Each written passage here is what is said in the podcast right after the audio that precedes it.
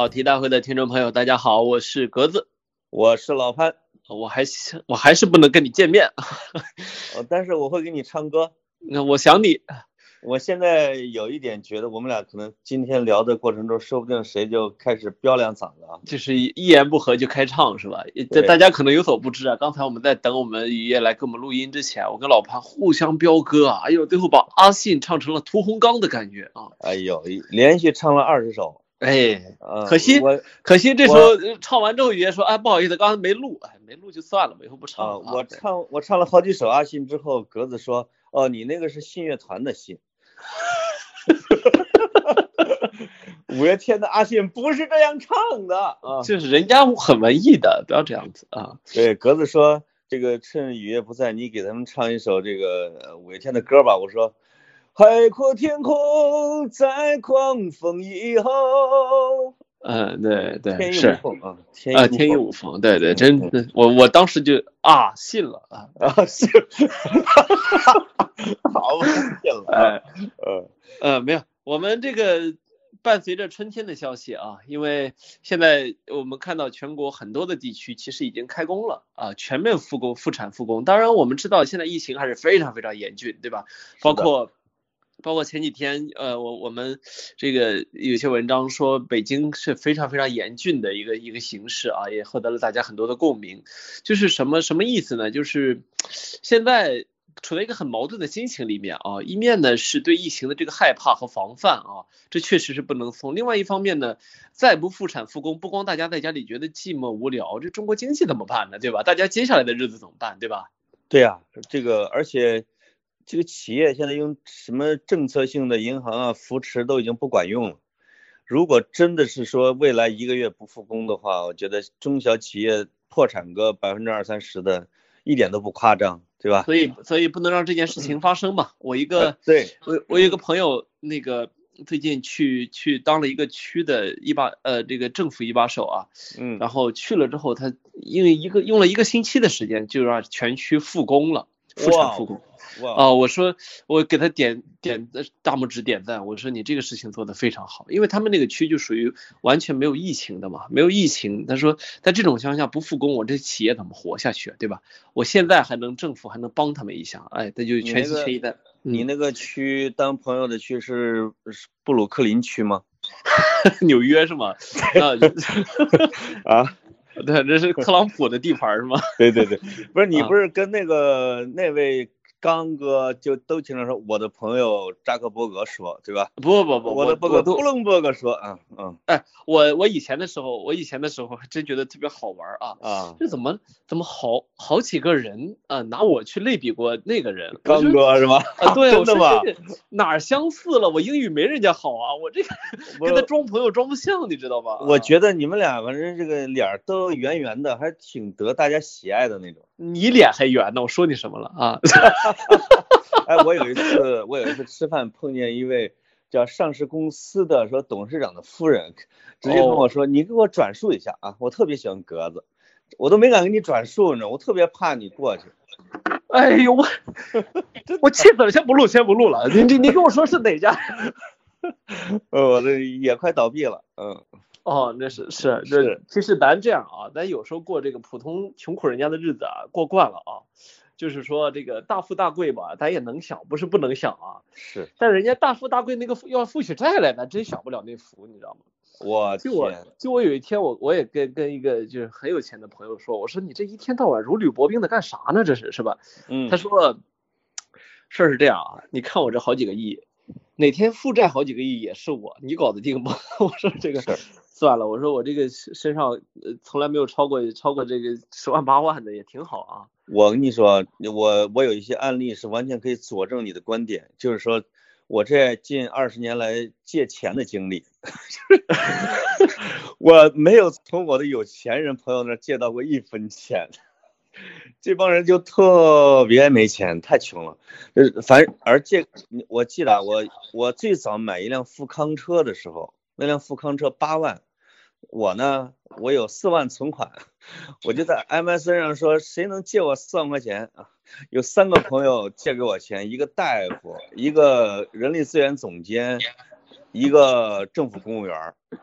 没一个老板是吧？他们是不可信任的。是，这是这也有可能是另外一回事儿，有可能是你以为你是那些老板的朋友啊。哦，你看这个道理。很尴尬啊，很尴尬，这个说出来就非常尴尬。但是呢，就有时候我觉得有些道理也不一定人这上了岁数就懂了。对是，哎呦，好吧，就是当我现在成了老板之后，我相信了你说的话了，我也不借给你们这些年轻人。是我你我从来没给老潘借过钱嘛，我对吧？我都是对外啊说我是老白的朋友，我去借他啊朋友的钱啊。我有一个特别好的朋友，这个问我反过来说，你能不能借我点钱啊？我这边买什么房子什么之类的，我就把我的一些账单发给他截屏，他就回了我一个字：滚。就是从此再不问我借钱了。嗯是是是啊，嗯，我们有钱人就这么无情。是你们有钱的老男人更狠啊，对。哎，好像说的是咱自己的事儿似的，其实也不行啊。哎我其实已经陷入经济危机了。为什么我盼着复工呢？是因为哎我已经二月份人家送我的顾问费什么，我说不不要不要，等三月。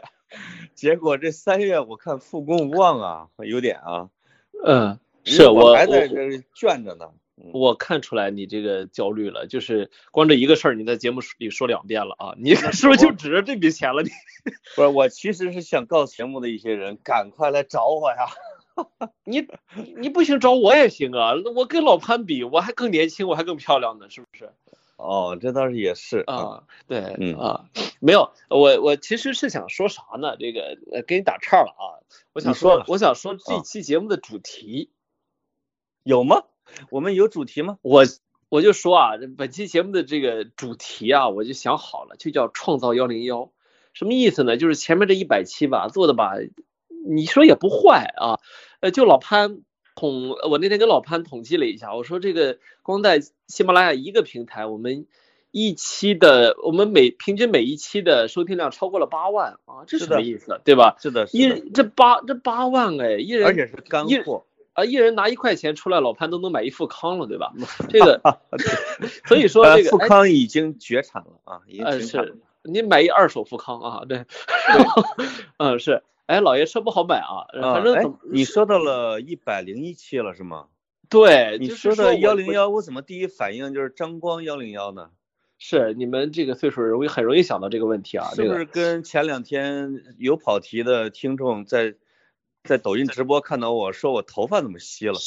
这可能让我内心有点触动我跟你说啊，老潘，咱有啥说啥，啊。咱这节目永远都不会变成视频节目了，哦它只会成为一个音频节目。为什？么因为我也脱发了。啊？你真的脱发了吗？我跟你，哎呦，了不得了不得，以后不见人了啊，不见了不见了。不是你的头发不是那种是胡人的头发吗？是自来卷啊，那也脱发吗？哎，是湖这个湖人脱了发更可怕啊！而且你说要这样加上什么 Podcast、什么网易云音乐、蜻蜓、荔枝 FM 这些，我觉得我们这收听量，对吧？很牛！我跟你说啊，我还专门去哎了 B 站看了一下我们的跑题，我们的听我们的收听量每期五六个，可厉害了，啊，可厉害了。我我们就这么不招年轻人吗？我现在很可喜欢 B 站了。因为我们没有往上传节目，不知道是谁怎么给弄上去一点点嗯，啊，自己没传。嗯，改天上去当 UP 主啊！我们要我们要传一下，我们要传一下。我们要去 B 站。是，那你接着说你的幺零幺。哎，我说接下来咱们得创造点什么，对吧？这个嗯现在中国神州大地春回大，不是这个词儿不好啊，这个春回大地，说各地复工复产，对吧？咱们也要去复工复产，是的，是的，是吧？嗯，创造点什么，别让老潘一直失着业啊。呃，我觉得我们以前丢下了一些事儿可以捡起来，比如哎说买 买口罩，因为我我特我我发现我后知后觉到一定程度了，我这两天才忙活着给我濮阳老家的一个幼儿园张罗着给他们买口罩，人家说是。这疫情都结束了，你们那儿还要口罩？是，我说刚流行到我们那儿，啊，是，嗯。偏了点儿，哎，嗯就就像当年 F 四那个，我们那儿都没看过电视，到了夏天，大家在街上都穿的是那个啊。对，嗯，我们偏远地区就是这个样子。那是其实我我我觉得啊，那个最近你要说关于疫情的事情，那也是一直在做事儿的。我是我实话说呢，我做的挺累的啊，真挺累的。格子做的非常多啊，啊就是把呃军功章能批过一半，你还是很伟大。呃是呃，对，呃，就剩下那边也是金子的，别的都是铜的啊。就是格子在捐款、捐口罩、帮人找床的时候，都是携老潘，对吧？哎，格子携老潘，致以慰问。哎，对，携老潘全家啊，对，对，不是，我说我们俩是全家，你不要不要带上嫂子和姑娘啊。哎呦，那我们俩。啊，我对，我有一个小家庭啊。您这说让我想起来，我有一天我去格子家，结果格子正好不在家。哎呀，格子那谁在？说，哎，快进来，格子不在家。哎，这，呃，你学德高学的不像啊。对，呃，不过你刚才说到一百零一期的那个，我突然想起来，其实，呃，跑题做一百期，你知道最难的，而且才做到的一件事是什么？就是其实俩字儿啊，就是活着，哎，就是挺挺挺好的活着，而且都挺稳的聊着，已经都不错了，我挺满意的啊。是是是，那天那天不是有朋友有一个公司啊，很大的公司说，本来我们说一起合作，给给疫区捐点防护服啊、口罩啊、医医用品什么的啊，后来说说他们公司最近挺困难的，我说我说困难，那你们钱我们就不要了。就是有一次咱俩出门之后，听见。办公室里边说：“嗨，又来俩打秋风的，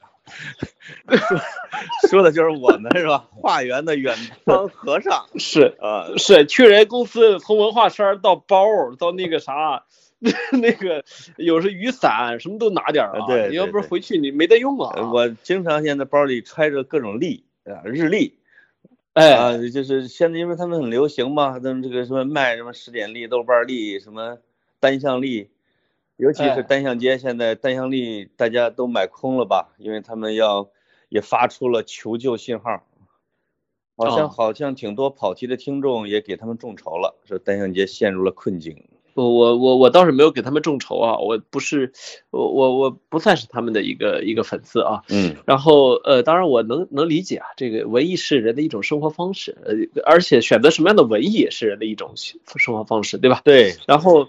呃，我我其实说说的是什么呢？就是说这个跑题现在力量啊，确实就不不不像上市之后那么强啊，这个是实实在在的说的。嗯。但是在上市之前呢，我们可能也有很多事儿可以做啊。是的，是的，是的，是的。嗯。比如嘞？呃，比如就是呃，你看，我不知道现在大家有没有兴趣去去给疫区我们一起再去捐点什么啊？这个事儿呢，这几。这几个星期一直萦绕在我和老潘心头。当然，我其实最近一直在做的事儿呢，跟捐钱没关系，是把人送到医院里去，对吧？是实实在在的。那么其实呃做的好多的事情啊，就是觉得有时候吧，虽然做了，也确实帮了，呃，我认为挺多。现在目前为止，可能经过我这儿进入医院的，能够找到床位的，可能几十个人吧。但是其实那个你你都你知道那个无力感挺强的。真还真是挺强的，有时候呢又会觉得，其实，呃，全国人民的心里面呢都揪着，但是呢这个事儿它有个轻重缓急，有的时候我就觉得这个重和急呢，其实反而啊不在具体的个体的病人身上，但是具体的个体的病人身上它是很急很重的，但是呢，嗯，其实你比如说保护好医护人员这个事儿，它是一个面儿上的重和急，就是它点和面的那个侧重是不一样的啊。是是是，不知道我们能做点什么，回头我们也在跑题群里面什么，我们也都再问一问吧。啊，这个这个总这个没关系啊。这个我跟格子呢也聊了不短的时间，是因为而且我们的跟跑题有关的这些朋友呢，也在中间出了很多力，是吧？就是总的方向，我觉得就是呃呃更个人化一点，对吧？或者面对更小的一点的群体。如果死了一万个人，并不是说死了一万个人数据，而是死了一个人发生了一万。没错啊，所以对，所以对这种最个体的家庭、个人啊，对他们的事情，我们可以做更多的关注，因为也帮助不了太大的面儿，对对吧？我们就可以做一个点啊，这个可能会呃，真能帮到人家。没错啊，当然我我们这个还是秉持着瞎聊天的原则啊，我我我。其实跟老潘，我们俩刚才在那儿商议说聊什么的时候，老潘有一个提议说，我们俩各自聊一聊自己喜欢的音乐。我说打住，这个不见面不聊啊，这个太 这个必须得 KTV 里边太讲究音质的事情，坚决不在电话里面干啊！我从来没有打电话听朋友给我唱过歌，真的吗？那天哪，那你的你的情感生活都是怎么办的？没有分居过，看来。非常，我跟你一直就没分居，直到最近吧。非常枯 非常枯燥啊，咱们俩这个生活啊，对，啊那个嗨啊，没有，是，所以我我说这个题目可以攒起来哎，挺好的啊，其实最近啊，可以攒起来。这个好玩的事儿还是挺多的，就是嗯有时候我咱俩憋了这二十多分钟，是不是该说你想说的？对我真我我真的想聊会儿足球，我跟你说，这会儿这会儿被骗进来的女听众，不想听球的男听众也都稳住了啊，我们俩要开始聊球了。对，这叫什么什么什么什么头凤尾豆腐腰？我们现在到到豆腐腰到豆腐腰那个环节了啊，不爱听的 往往后拖四十分钟啊。是，哎你知道那天晚上，因为他是十一点开始的球，我就在那儿看。哎，我现在真的我发现啊，人人这个球看久了之后，会有一种傲气在里面。这个傲气是什么呢？就是觉得我比教练牛。哎，我不知道你们阿森纳，哦我发现你其实也有这种这种感觉啊。呃，我们阿森纳球迷最大的特点就是觉得自己比教练牛，要不然也不会把温格老师给赶走。哎，这是不是一个衰落豪门的共同点啊？你看我，我现在也也经常觉得我比巴萨教练厉害啊。绝对啊，是啊。哎呦，我这这是个危险的信号啊，潘。就是我我还专门发了一条微博啊，就是我因为我跟我女儿一块儿看阿森纳，我曾经有六七场比赛，呃，就是完全猜中了教练的换人，以及他换人的顺序和对位的换人的名字和大概的时间。这个时间之所以教练没有跟上我的步子啊，然后局面就变得被动了，这是真的。我 哎，我我真的，我现我就是因为巴萨不是换了新教练塞蒂恩嘛，大家都知道这个教练呢，他其实优缺点都很明显。他的他的优点呢，就是他是克鲁伊夫的信徒，对吧？他他就是讲究踢对踢塔卡这一套，然后讲究极致传控，讲究中场，讲究高压逼抢，这个都没问题啊，非常好，一听就是适合巴萨的教练。但他缺点是什么？就是他六十好几了，从来没有任何的成绩可以证明他自己很厉害。嗯，那也哦没有他，他都甚至没有打过欧冠。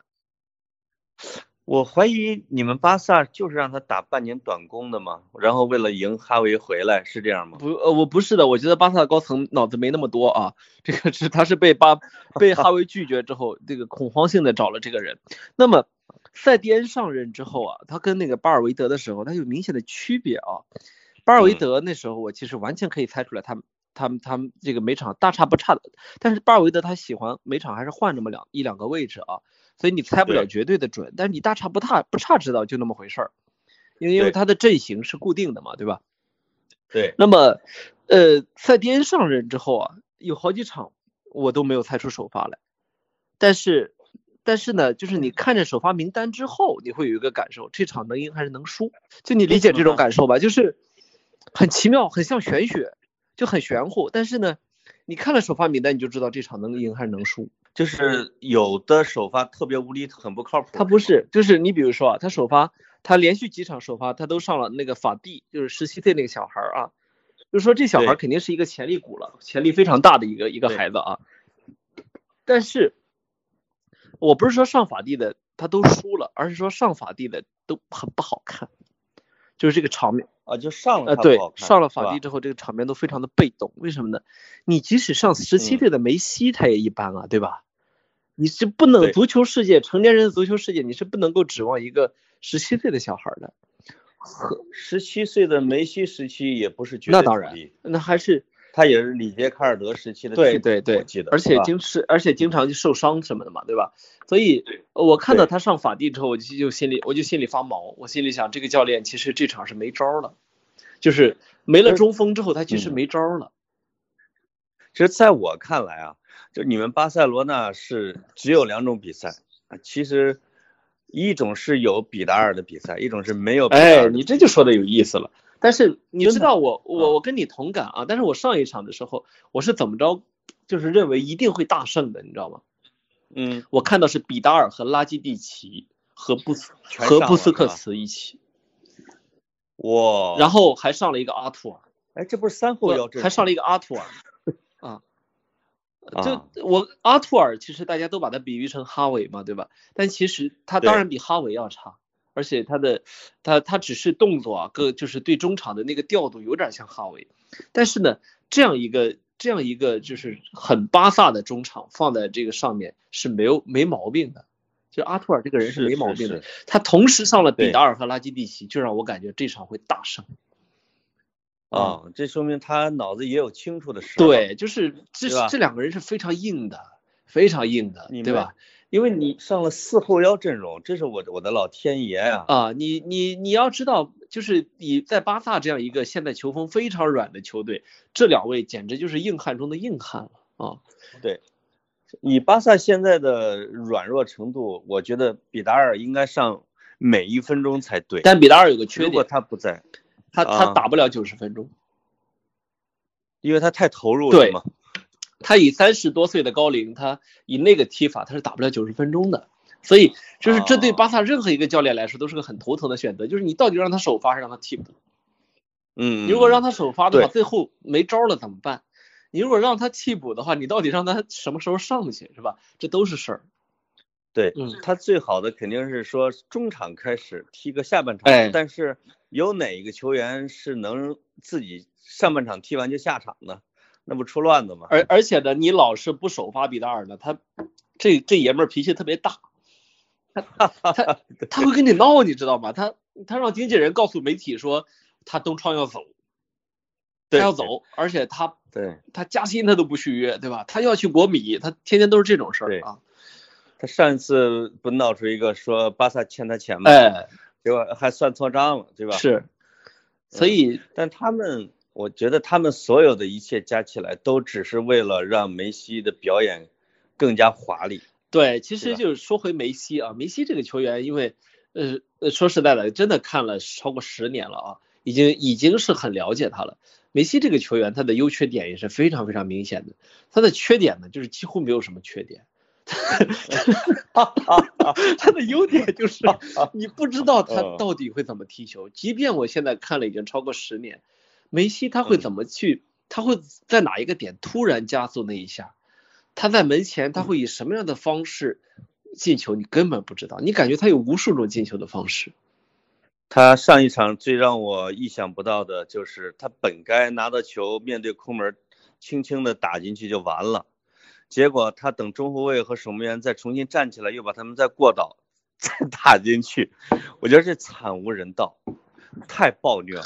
他还有一个球也很暴力，就是他明明可以一脚射门了，他忽然传给了格列兹曼，然后格列兹曼一脚踢呲了之后，他又拾过来又进去了，就是 啊，对，那那那球是真是，我就觉得。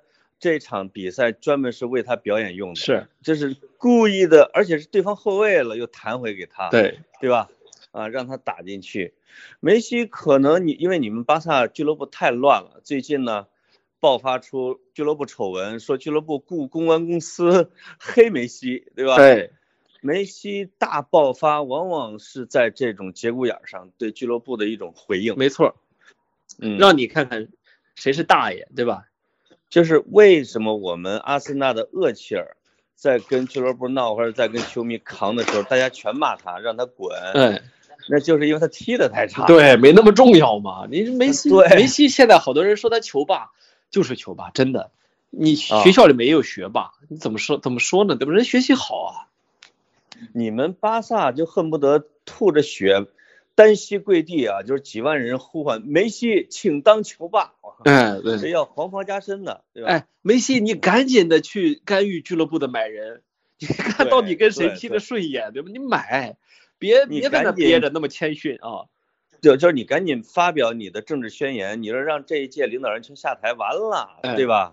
是因为要不然真的是会给给这个俱乐部弄得乱七八糟。如果梅西现在现在公开说，我。我认为巴萨现在最大的问题是主席，那巴萨主席就会下台，就这么简单，就会马上就会下台，真的。对啊，嗯，这个太厉害了，是这个这个这个厉害。你说这就是詹俊老师说的那个话，说你有的球有的球队，他那时候说好几年前，有的球队老是埋怨说巴萨就靠梅西，皇马就靠 C 罗，那你你说什么？如果他没有，如果他没有说，可人家就是有啊。是，哎，你看你有啊，你你既然说到了 C 罗，我觉得 C 罗太惨了。就是实际上 C 罗默默的创造了一个记录，你知道吗？呃，十连续十一轮意甲进球嘛，我一直关注着他啊。追平了战神巴蒂的记录，而且有可能破纪录。但是因为有梅西这一场大四喜丸子，就是 C 罗的进球就是记录根本没有人提这件事儿，这真的让人就是我觉得要抓狂的啊！如果我是 C 罗，我会疯的。呃，其实我我倒不我倒不觉得那个没人提啊，C 罗其实在全世界的社交媒体里面的关注量还是大于梅西的，这这个是从他自己的粉丝量什么你都能看出来啊。但是梅西这个球员呢，确实太特殊了，呃，他你看他现在的踢法特别明显的是，他有点不是特别的喜欢进球，嗯，你发现没有？就是包括他第三个球要传给格列兹曼，为什么要传？这个球如果他不想进了，而且而且他上半场格列兹曼差点争来一个点球嘛，对吧？如果那个球不是因为格列兹曼越了越位了，没被判罚，梅西一定会让他去主罚的。嗯这一点是嗯他跟 C 罗，我不能说是这很多人说人品，我完全反对啊。我认为这是彻头彻尾的性格和性对和和对足球的理解是方面的差异。是的，的就是他的他好像现在特别的喜欢自己作为中场大师的这个感觉，就是我同时既是哈维又是伊涅斯塔，对吧？啊，对对对，他很喜欢这种感觉。你看，就是在梅西不是说遭遇了六呃六年来最寒冷的冬天，连续四场没有进球，我不知道这算什么冬天啊。然后呃，我我听到了著名的梅吹，应该是排名第二的吧，莱因克尔，啊，在他的社交媒体上发的一句话，我觉得写的特别精彩，说梅西打进了第三个进球，终于结束了他长达三分钟的进球荒。是，就在梅西没有进球的那四场里面，他助攻了六个。你说，对，你说你在全全世界能找出哪个中场球员是可以做到这一点的？我我觉得一点都不夸张的说叫没有，他不是说少，而是没有。你说德布劳内能做到吗？对吧？嗯，这做不到啊。那可是梅西就是做得到。然后哎呀，我其实觉得，我其实是有感而发。最近足球新闻都挺好玩的。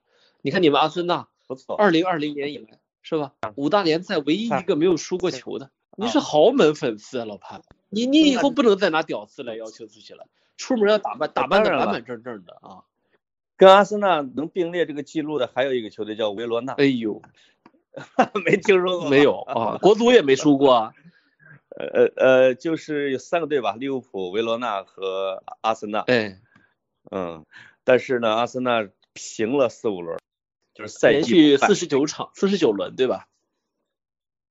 要按说赛季不败应该是三十八轮啊，就是嗯阿森纳不是跨了赛季吗？当年，嗯，阿森纳跨了赛季，呃，而利物浦现在已经好像有四十来轮了吧，四十一好像，而且啊，而且他现在已经追平了曼城的十九连胜的记录，哎，就啊，有可能所有的记录都会被他粉碎掉，啊，太恐怖了。克洛普，克洛普这个教练真的现在，当然咱不能谁红夸谁，对吧？但是呢，人家人家有红有人家的道理。克洛普这个教练，现在好多人在拿他对比瓜迪奥拉，说到底喜欢谁，对吧？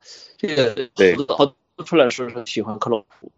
明显从人气上来说是克洛普，教练和球员的工作是非常专业的工作，咱们作为球迷吹半天啊，其实是有时候评价人家的工作是评价不好的。是但是他在场下的发言，咱们就好评价了嘛，对吧？克洛普在场下的发言嗯有一句算一句，哲理性非常强。你没我没见过他在嘴嘴上失过失过礼啊，他也 他在嘴巴上他就没输过啊。就是能跟克洛普在口才上啊能够 PK 的就是温格啊，因为就是从哲理上，从严密程度，而且从打太极的这种手法上，呃，确实这两个人是别人比不了的。是，但是穆里尼奥呢，能把温格骂的还不了嘴，但那是低档次的，那个就不算。对，其实呢，这个嗯呃，我我觉得足球教练这个工作，他一半是一个对内，一半是个对外的啊。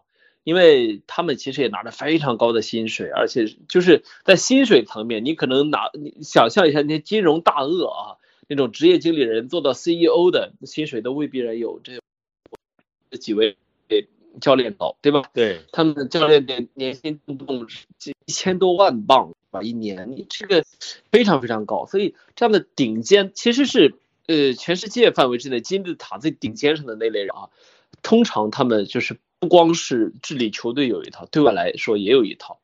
克洛普就在这方面是精英中的精英，因为我我对我来说，我们的专业就是这个研究传播嘛，对吧？研究人与人的沟通嘛，对，甚至研究新闻发布会。那么克洛普绝对是其中的翘楚。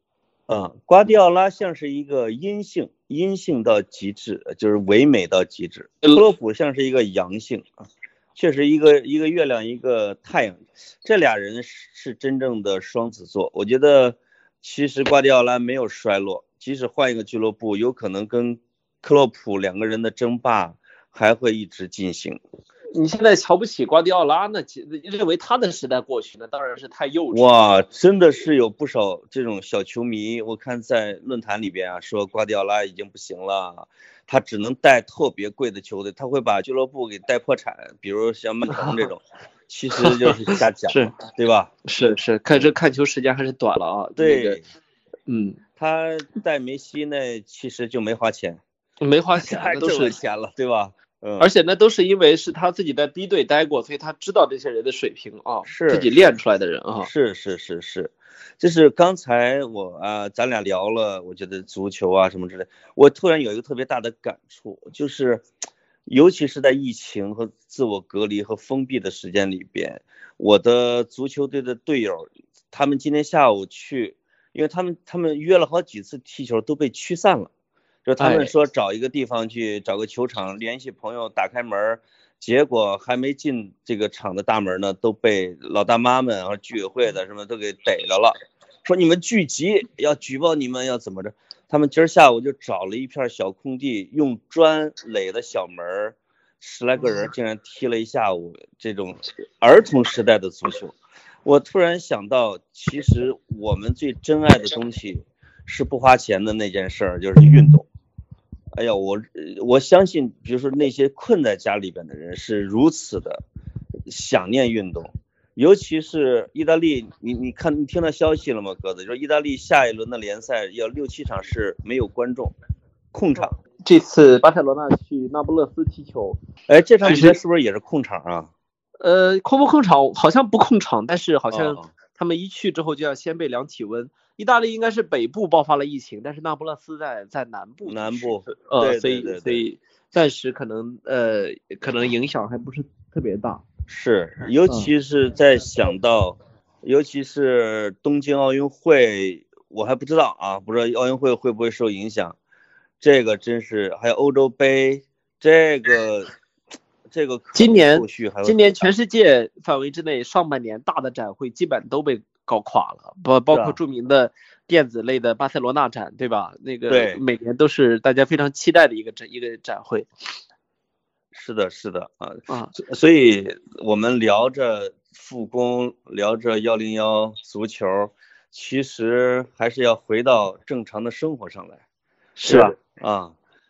尽管这很难，就是现在为止的信各方面的信息啊鱼龙混杂，尤其是有很多的这个不知道是坏人还是蠢人啊，传播了很多的谣言，嗯，所以这想普通人想分辨他们呢，也确实很困难。我有的时候，我今天在微博上还还还在，呃呃，也也不要说这个事儿了，就是我有的时候会觉得很着急，就是。其实，对于一个很理想的社会来说，有的时候这个物质的基础设施当然很重要，但是这个信息层面的基础设施也很重要。我感觉现在我们这个社会在信息层面啊，还处于一个用豆腐渣垒起来的一个基础设施的层面。所以是呃，大家作为受众呢，也挺可。有时候我们去指责受众，我觉得也指责不得，因为他们也挺可怜的，对吧？对呀，对呀，对呀，对呀。是，所以呃呃，其实呃。说回说回我们每天在家里的这个生活呢，我又会觉得，呃，也无聊也不无聊，就是你很少会有这么长的在家里的时间，然后去想，去琢磨，对吧？我最近手边摆着好多本书，当然都是翻，都没看完啊。嗯。翻的时候觉得，我是不是有必要系统的再去做某一件事情？你这个念头就会很强。然后呢，呃。想说要不要再做点计划？做点计划是什么呢？这个要不要开创一个新的项目？要不要去做一件呃做一件这个以前没有做过的事情？好好几件我都已经甚至已经开始做了。我忽然发现，哦，原来长期在家里的这个时间，其实对我来说是一个很有用、很有效的时间。对，就是说去以前的时候工作，可能去工作单位你觉得效率挺高的，但是呢，在家里真正自己掌控自己的人生的时候呢，觉得哎，好有趣啊。对所以我就想起来，我因为我读过很多的作家访谈录啊，嗯像像马尔克斯啊、村上春树啊，然后这些人，他们都有个有一个共同的共识，就是每天他的他的，因为他们这些人是真正的自由职业者。对，当然他们已经这个举世闻名，然后吃不愁穿不愁，永远下辈下辈子都花不完的钱啊。但是呢，创作本身，创作本身是完全由自主掌控的。那么我就会看到，呃这些作家在几十年的这个创作过程之后，都基本上形成一个共同的特点，就是都形成了像苦行僧一样的每天的作息规律。嗯嗯嗯，呃，如果他不是或者是冥想，或者是跑步，对吧？啊或者是反正总之是他会一个人就是自我驱动。然后每天固定的写作时间、固定的会客时间、固定的读书时间，对吧？对然后这个不管他到全世界哪里去游历，对吧？包括像马尔克斯比较极端，他在他在他在那个哥伦比亚和巴塞罗那有两两套房子，这两套房子的装修是一模一样的。嗯嗯，这就确保了他无论去哪里，他都是以这样在同样的类似的环境里面去写作的，然后他又可以贯彻他的时间、他的规律、他的各方面的会客等等，所以他这个毛病在我们村儿有一个说法叫认床，嗯哎是 就是认床嘛啊，认床。啊，哎，最近我逐渐开始有这个感觉了，你也认床了，嗯我一直都认床啊，不是，我就说这个掌控自己的人生的这种感觉越来越强烈了。嗯，我不知道，我不知道会不会有朋友有共鸣啊？就是你你你要知道，它所有的事物，它都是有它的阴暗面和有它的阳光的一面的，对吧？嗯，但是呢，呃，就像有的山，它长得为就是不同的事物，它能够投射给你的阳光量是不一样的。嗯啊有的特别这个黑暗的那一那一山的背面特别黑暗，说不定反而是山的另外一面特别阳光。哎，这你哎说你说这个对我有一点启发触动是什么呢？呃，我们都知道互联网公司里会花钱啊，比如一堂课两三天花个十几万块钱，请老师过来带着这些高管们或者是这个员工进行破冰，就让大家强迫性的在一个酒店或者在一个会议室的一个屋，要让其实已经是同事的这些人要面对面的再进行互相自我介绍。啊，要共创，而且共创到了嗨处，还要掉眼泪，还要打开心扉，要讲自己的痛苦。我突然想到，这场疫情下的我们啊，就是这些人的生活状态，有点像一场不花钱的企业共创，像是夫妻间的团建，啊，像是一个家庭的重新的小蜜月，就是有可能，就是你你比如你在隔离期间，你会想。你未来可能在做点什么节目，或者写点什么文章，在规划点什么事情。有的家庭可能在规划，我们是不是要离婚？我们是不是要结婚？我们是不是要生孩儿？我们是不是要变得会更好？或者我们是不是要这样那样？哎，给了每个人都有一个停盘、调整、思考人生的机会。这从这个角度来讲，真的是不错的一个时间。对，呃呃，包括还有一个很有意思的事情，就是最近，呃，最近好多的这个叫什么，呃呃，这个小婴儿啊，悄悄的要诞生了啊，就是因为这个有数，这个是这是真的吗？就大家觉得应该会，但这是真的吗？呃，我看到我看到那个上海的一位妇产科医院的院长啊，段涛啊院长，他还专门在那个 他自己的公号里面说，这会儿生孩子挺好的时候什么的，就是我哦我们也许会迎来很大批量的，这是真的，会迎来很大批量的在这个时候受孕的孩子。那么嗯那那这对一个家庭来说也是一种重新的规划和重新的出发，对吧？因为一个新的生命的到来，对一个家庭来说是结构性的变化，对吧？是呃，就是这个时间，呃，总而言之没有被浪费掉。呃，哪怕你这个时间是用来造人的，我觉得很好啊，功德无量，对吧？造人，对你没有这个时候生生孩子，就对孩子来说压力也小点儿啊。这时候生孩子你挺难找医院的，但是，但是你这个这时候造人，哎，这就有点意思啊。包括有的家庭。聚在一起这么长时间，觉得说哦，我们确实是不适合过在一起，这就互相坦诚了吧，对吧？但是呢，这两这两天呢，出去租房子不好租啊，过过一阵再说啊，这个也也是也是可以理解的 啊，这完全可以理解。呃，更多的呢，我我相信我们的听众里面更多的我们是很普通的人，普普通通的人生，对吧？普普通通的人生的所有的浪花都是由自己去击打出来的，所有的所有的色彩都是自己去创造的，这是普通人，你没有金钥匙。你也没有，你也没有那种不可一世的天赋，对吧？你也没有忽然有一个富婆像看上我一样看上你，对吧？然后，哎，对，就是所以说，呃，这个阶段非常非常非常适合静下来。比如说，我最近重新的拿起了我，呃，学习冥想的书，因为什么？因为有一段时间我其实被打断了。我我挺喜欢冥想这个事情的，就冥想它让我，它让我真正的意识到自己的意识。啊，就是他让我对我的意识有了非常清晰的一个感知，他也让我其实，在写作的时候，有时候，呃，我我有时候会会会喜欢让他来帮助我写作，啊，所以，呃，我现在重新再去读再去读它，我我忽然觉得，哦。你懂吗？就是跟你搁下很久的东西，然后你在一个很安静的、很长的时间，没有人给你压力的时候，你重新去思考它的时候，和你当时很功利性的开始它的时候，是有重大区别的。对，这个就是带给我们的一些东西，刨去啊，就是对那些染病的人或者失去生命的人，这种是很痛苦的。如果中真的是以乐观主义的角度来看这场瘟疫的话。他是，他有点像那个那叫韩剧叫什么《来自星星的你》，啊，这个都敏俊突然一下定，因为我我也看了两家，所有人都停在那儿，所有的时间都停在那儿，只有两个人穿梭在自己的生活里边，哎，检查自己，说我过去经历了什么，我生活了什么，我还可以再做些什么，这是一个多多么好的让你一下就静和定的这样的一个机会。老老老前辈不经常说吗？没有经过认真的什么思考的生活不值得过。这多好的时间，让你有一个强制思考的机会就尤其是对我们跑题的年轻听众来讲，因为你经常会问一些迷茫的问题，关于青春呐什么之类的，这些答案呢都是要自己思考的。这是一个特别好的时间。嗯，没错。而且贾樟柯，我看他是在参加一个什么电影节，有记者问他。这个这个瘟疫对中国人民生活的影响，他说，也许一直到六月份，人们才会有心情去走进电影院重新看电影。大家可以想一下，我们被改变的生活一直会持续到六月份，因为这个心理上的这个我们或者就不叫创伤吧，也许叫影响，对吧？你疫情即使过去，还得有两个月的喘息呢，你得缓个劲儿来。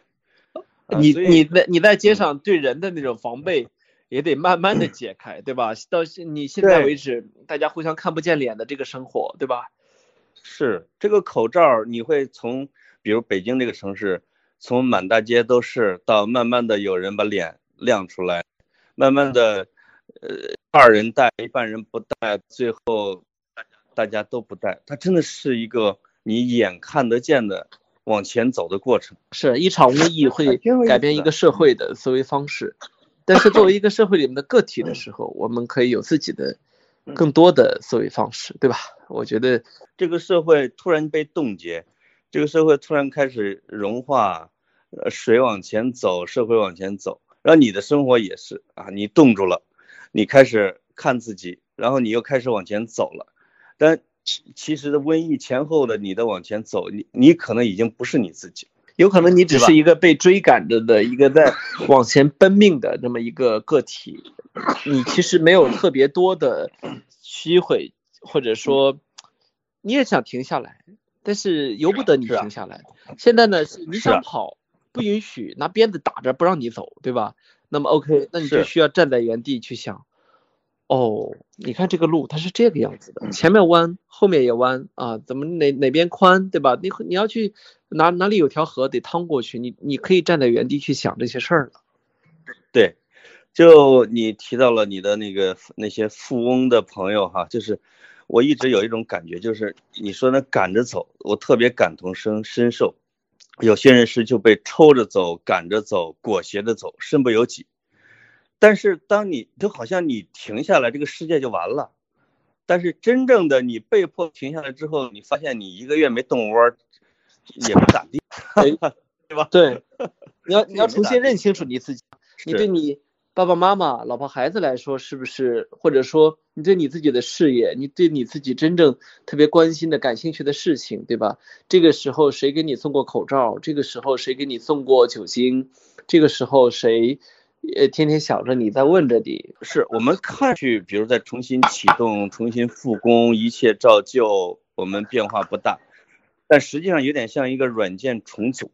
这个社会其实也在被软件重组，我们自己也是，有可能有很多东西改变了，比如你的生活改变了，你的内心改变了，然后有可能以这场疫情会创作新的文艺小说、一呃音乐。或者是新的，反正社会的剧情啊，等等等等，呃，这是可能我们能看到的一些新的变化。我们自己是生活者、亲历者，同时我们也是一个审视者、观察者。呃，这我觉得这个挺有意义的。嗯，没错，没错啊。其实说到这儿呢，我觉得可能对我们听众来说呢，也会有一点点的启发，因为呃，很多的时候，我觉得我们跟听众之间的关系也很也很好玩啊。就是这里面既有比我们年长的啊，像像上一期有一个，呃，有六零后，六零后吧，好像五十七岁还是怎么着，忽然转发说说说那个他人生的他人生可以听着跑题大会去世啊，然后忽然把我们哦啊啊，呃，那个是真的有这么大年龄的吗？应该是有，然后他我们忽然觉得这个事儿呢，既瘆得慌又温暖啊，那那个有点泪目，对，我以为他是在开玩笑，对，然后呢，这里面同时呢也有。老潘的同龄人，然后呢，还会再有我的同龄人啊，然后呢，还会有比我小的人，比我小的多的人，对吧？甚至我知道，呃，我我我我能我能知道的最小的听众是只有几岁，跟着妈妈一起听的，然后闲着没事还讨论一下这两个叔叔，对吧？然后 很有意思。那么。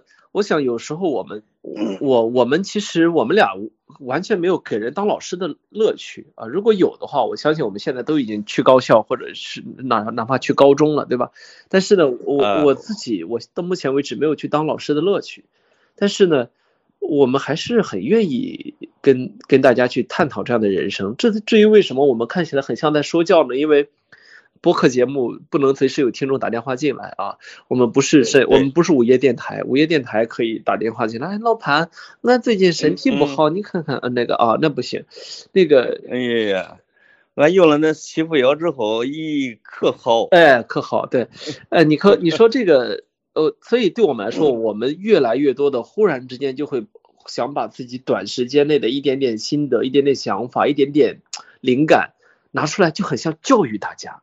我我我觉得呢，我们倒也不用避讳，就是我们的听众中的一部分，他是可以去听我们俩来来来来来传道授业的，但是呢，另外有相当大的一部分，人家是可以跟我们共鸣的，甚至是可以给我们教育以启发的，对吧？所以在这个时候，我觉得我们哎不要不要嫌不要嫌丑，不要怕露怯，我们就把这个话说出来。有的时候啊，就是叫什么呃，弟子不必不如师，对吧？师不必贤于弟子，我觉得这个这个范儿得有啊。我是觉得，对我来说，一段瘟疫非常强烈的感受的。尽管我还每天都在出门，但是我的出门都是非常必要的，然后尽量的时间短的，然后只是偶尔是出去透透风的。其其他更多的时间我在家里面钻研。你知道我，你知道我在这一个多月的时间里面厨艺猛涨。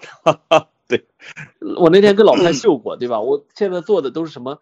北非蛋，我到现在还不相信是你 那是你做的，这真的都是我做的啊！做的太精美，我我我去做了各种各样的，我做龙虾，然后我我去做，我认为这个的我今天晚上是炒红菜苔，然后我会去做各种，我还我还会做胡辣汤，这是什什么东西？就是现在厨房成了我另外一个战场啊，甚至都有人会去问我说，你到底更喜欢写作还是下厨？我说这个。